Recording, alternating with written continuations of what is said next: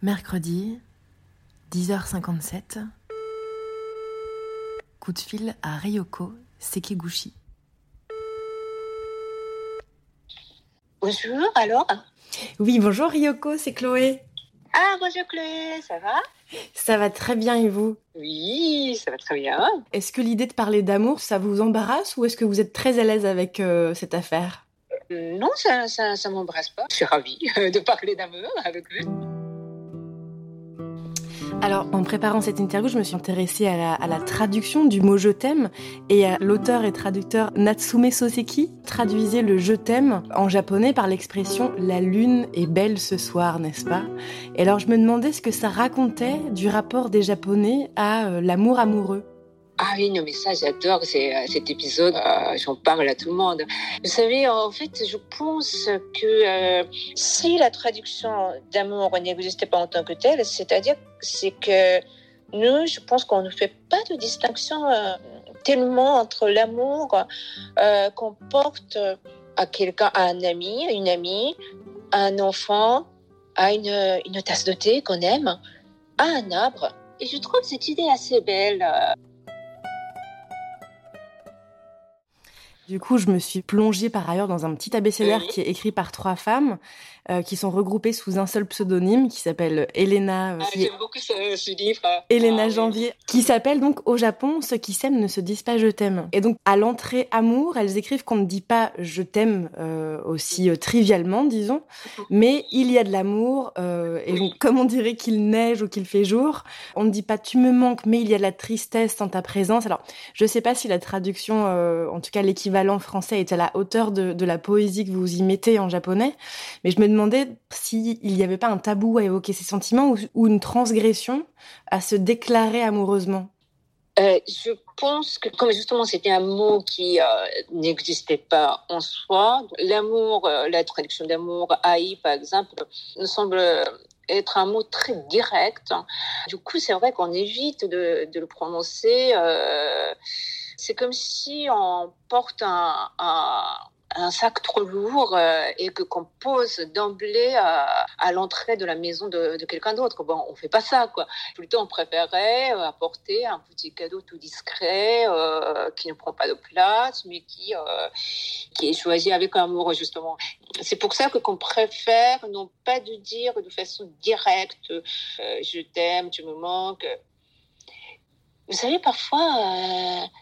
Quand on est euh, dans le chagrin d'amour, ou bien quand, ou bien même si euh, quand quelqu'un est absent, on a l'impression que le, monde entier a, perdu un peu la couleur. Et je trouve que c'est plutôt ce sentiment-là que les Japonais euh, préfèrent décrire, même la phrase de tout à l'heure, la, la lune est belle ce soir. C'est comme si, euh, quand on regarde la lune ensemble, euh, bah, la lune est plus belle. Et puis, euh, pourquoi pas, peut-être, on regarde la lune ensemble et la lune nous regarde aussi quand on est en amour. C'est très beau. Quand je reviens sur votre métaphore du sac trop lourd et du petit cadeau discret, est-ce que ça suppose que hum, on, on ne se déclare pas de façon euh, directe par souci de ne pas embarrasser l'autre ou par difficulté à se déclarer tout simplement? Alors, il y a, il y a tout ce que vous dites. Et en plus, je pense que, bon, c'est encore mon interprétation personnelle, mais que quand on sait qu'il y a des choses qui dépassent les mots dans l'amour. Donc, euh, vous savez, parfois, on essaie de raconter euh, notre histoire d'amour, mais que plus on raconte à quelqu'un d'autre, plus on est déçu parce qu'on on a l'impression que qu'on n'a pas tout dit et que qu'il y a toujours le, la vérité qui manque. Et je pense c'est aussi pour ça que qu'on préfère garder aussi les, ces sentiments euh, sans tout rendre en mots. Je n'ai jamais vu, par exemple, mon père euh, déclarer ouvertement euh, son amour à, ma mère, mais ils s'entendent à merveille. Donc, ils n'ont pas besoin de ça. Et c'est très juste ce que vous dites, c'est qu'en fait, passer le tout premier aveu, Le je t'aime petit à petit se vide de sa substance et n'est qu'un mot qu'on répète en français en tout cas. Du coup, on, a tout intérêt à créer du langage, à inventer, euh, à inventer de la poésie pour se, pour continuer de se déclarer. Voilà. Ce qui m'intrigue encore, c'est cette notion de koi japonais. Ah, ah. qui serait du coup la, passion, la fugacité aussi de, de, de, l'incandescence amoureuse et, euh, et, tous les symptômes euh, qui s'en suivent, les papillons dans le ventre, etc. Euh, alors, le, le koi, c'est quoi exactement? Vous pouvez nous expliquer? Alors, koi, c'est ça s'apparente à, à la sensation qu'on a en premier amour.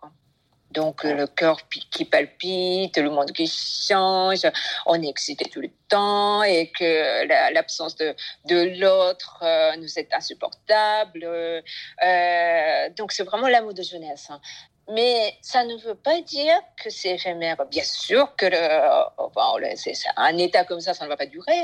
Mais euh, Koi peut se transformer en, en haï, l'amour. Koi, ce n'est pas un état, c'est une action c'est un acte. Donc, c'est, on peut dire qu'on tombe amoureux de quelqu'un. C'est ça, oui. Après, on peut être toujours amoureux de quelqu'un. Et dans ce cas-là, ça devient aïe. Vous voyez? Et c'est pour ça que koi, c'est vrai qu'on utilise souvent euh, pour l'amour de jeunesse, mais en même temps, euh, il y a une expression, euh, oidaku no koi, c'est donc le koi, euh, qu'en épreuve, quand on est euh, âgé, enfin quand on est à la fin de la vie.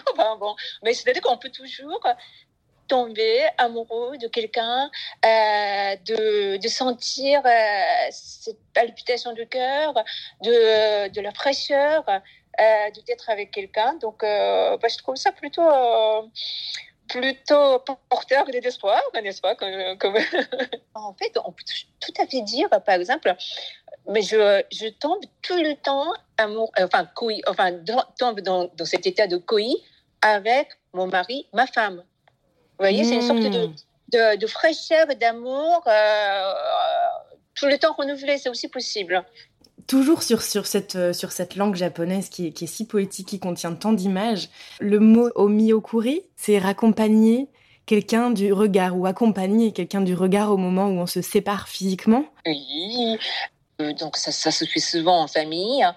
ça se fait en couple, mais même euh, ma mère le fait euh, tous les matins, par exemple quand, quand, je, quand je sors, quand je suis au Japon. Donc ce n'est pas juste pour la grande séparation, mais c'est une très jolie coutume qui chérit chaque moment comme, comme un moment irremplaçable.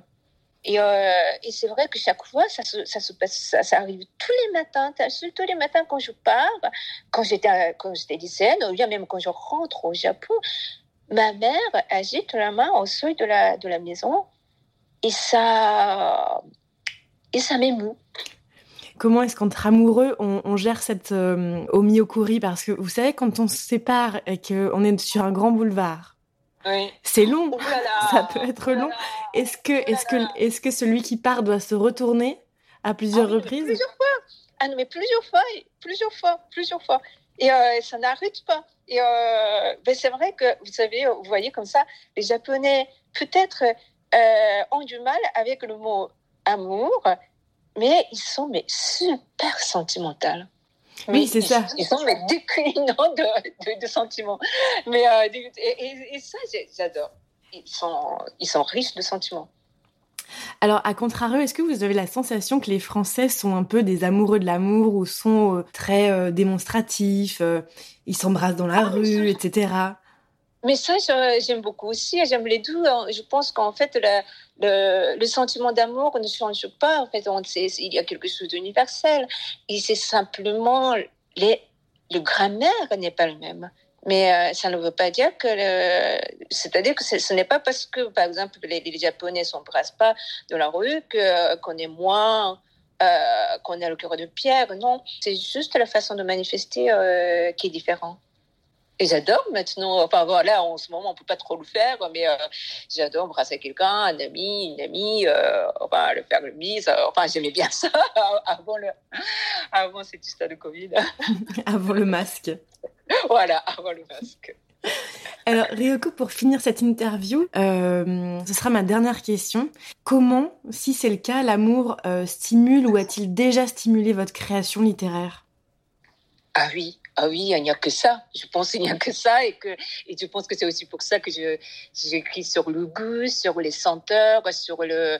C'est une sorte de lettre d'amour au monde, aux gens. Vous savez, le, enfin sérieusement, ce monde est vraiment rempli de, de merveilles. Donc, je pense que c'est pour peut-être pour ça que j'ai écrit les livres, pour partager cette merveille, pour partager cet amour. Et euh, parfois, je, reçois des, justement des, des, des commentaires, des mots de, de mes lecteurs euh, qui me semblent avoir senti euh, mon désir de partager cet amour, cette merveille du monde. Merci infiniment, Ryoko. Merci beaucoup pour votre temps. Bah, merci beaucoup, Chloé. Au revoir. Au revoir, Ryoko.